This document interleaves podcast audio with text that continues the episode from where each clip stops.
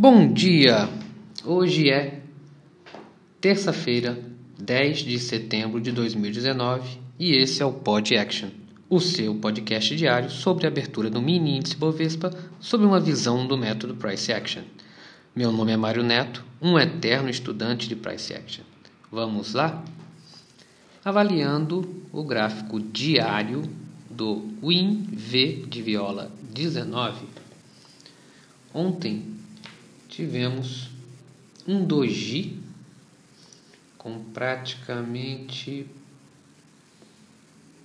1.500 pontos, com muita sombra, tanto acima quanto abaixo. É, e como a gente sabe que uma sombra é sempre uma falha de rompimento, nos, nos outros tempos gráficos a gente vai ver que realmente foi uma falha de rompimento desse preço dos 104 mil. Ok?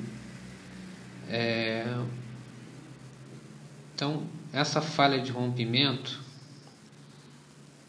junto com esse preço aqui do dia 13 do 8, ou até mesmo a máxima lá do dia 9 do 8, a gente pode considerar que ele está tentando fazer aqui um uma MTR, tá? Fez uma queda longa, subiu e agora ele pode estar descendo.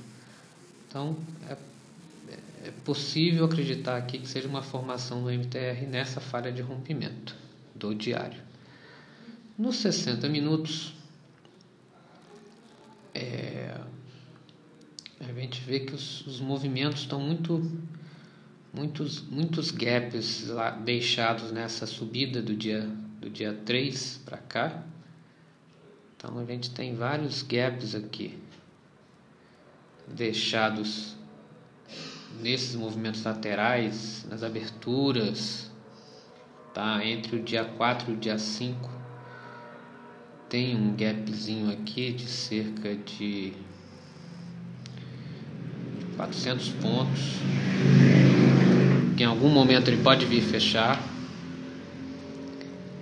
E no dia de ontem,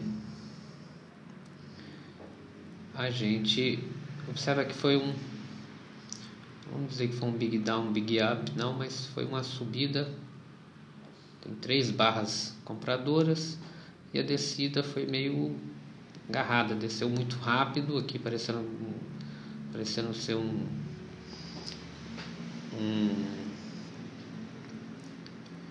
um movimento muito climático, né? Foi uma barra climática essa descida aqui das, das 13 horas, tá? Tanto é que tanto foi climático que ele não desceu direto, ele desceu, fez um doji, é, fez uma sombra na barra, tá? E depois entrou de forma lateral. No 30 minutos, a gente consegue ver esse movimento da tarde de ontem bem mais claramente. Você vê que subiu, foram duas barras compradoras muito fortes, apesar de algumas sombras, tá? que demonstrava que não ia explodir isso para cima. E depois ele entrou meio que num TTR aqui de três barras e teve uma queda de cerca de 1.200 pontos. É, e já começou uma lateralidade, desceu um pouquinho e continua a lateralidade na parte da tarde. Nos 15 minutos,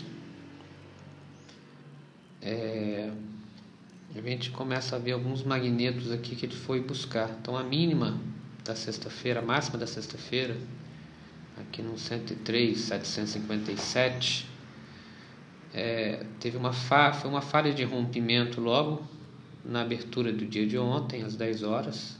Então é, ele chegou a descer, tentou romper esse preço e subiu com muita força aqui no tight channel de cerca de mil pontos, quase mil e cem pontos, tá?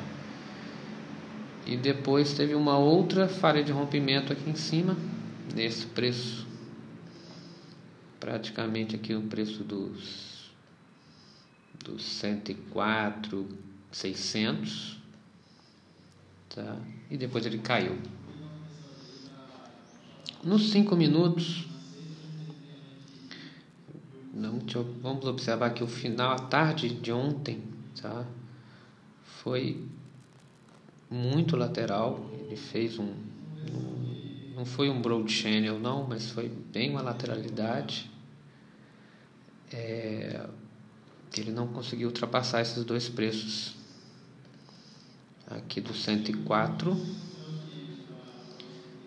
e aqui do 103,780.